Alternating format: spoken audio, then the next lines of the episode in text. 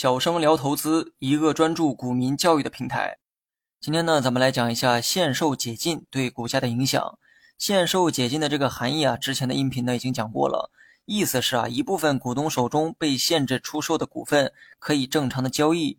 那么言外之意呢，禁止出售的这个限制啊被解除。那么限售解禁对股价到底有何影响呢？先说一下结论哈。从多数情况来看，限售解禁呢对股价负面的影响更多一些，尤其是对短期股价呢更为明显。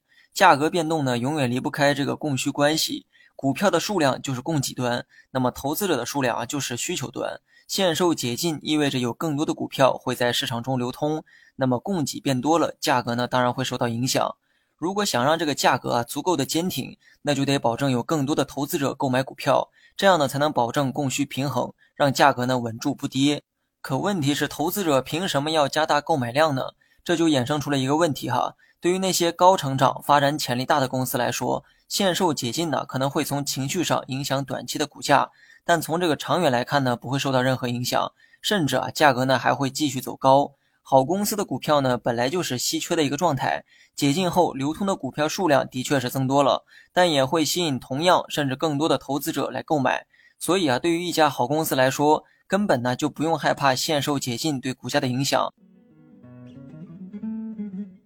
学习更多实战技巧，你也可以关注我的公众号“小生聊投资”。像茅台那样的股票呢，虽然啊没有解禁股，但假如说它有哈，那么投资者呢也会争相的去购买。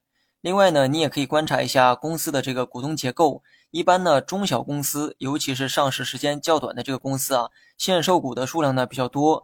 这类公司呢，未来呢都要面临解禁的压力。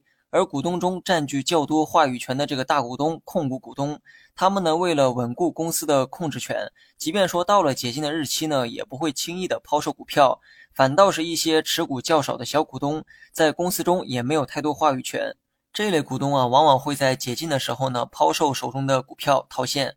那么最后呢，总结一下哈，限售解禁往往对短期股价呢有负面的影响，但长远来看呢，还得看公司的基本面。好公司的股票，即便有解禁股，还是会被人买走；而业绩平平的公司呢，解禁只会加快股价下跌的进程。